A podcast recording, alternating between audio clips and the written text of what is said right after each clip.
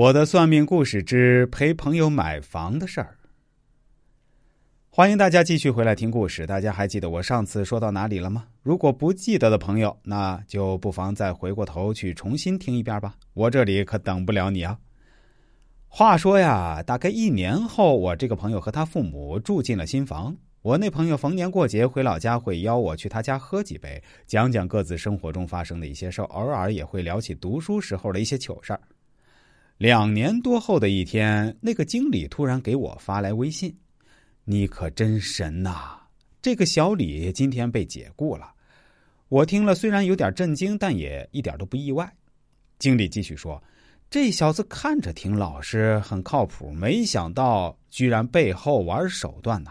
不是这次被查出来以后，还不知道干出多少让我们公司名誉受损的事儿呢。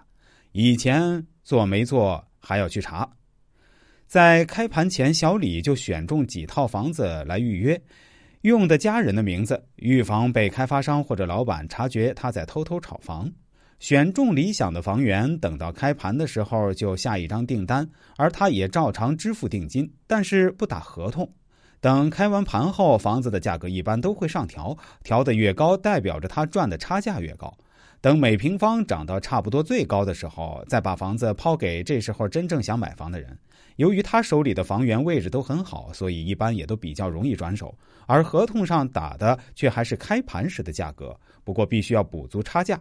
而对于真正要买房的人，只要沟通好，都不会有什么问题。他却从中狠赚了一大笔。俗话说得好嘛，夜路走多总会遇鬼。这不，今天就被我们董事长知道了。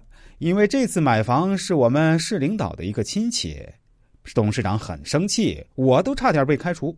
哎，这事儿就这么过去了。后悔当初没有听你的，对他多留几个心眼儿。改天请你吃饭。我于是对他说：“吃饭就不用了，以后我介绍朋友来买房，给我个优惠价。”。哈，经理说：“这肯定行啊，还用你开口吗？”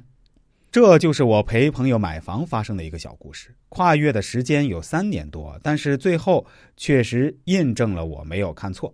毕竟通过面相算命是我最拿手的看家本领，面相学也是中国民间一门非常传统、流传很广的技术活好了，故事讲完了，大家记得在下面的评论区留言跟我交流哦。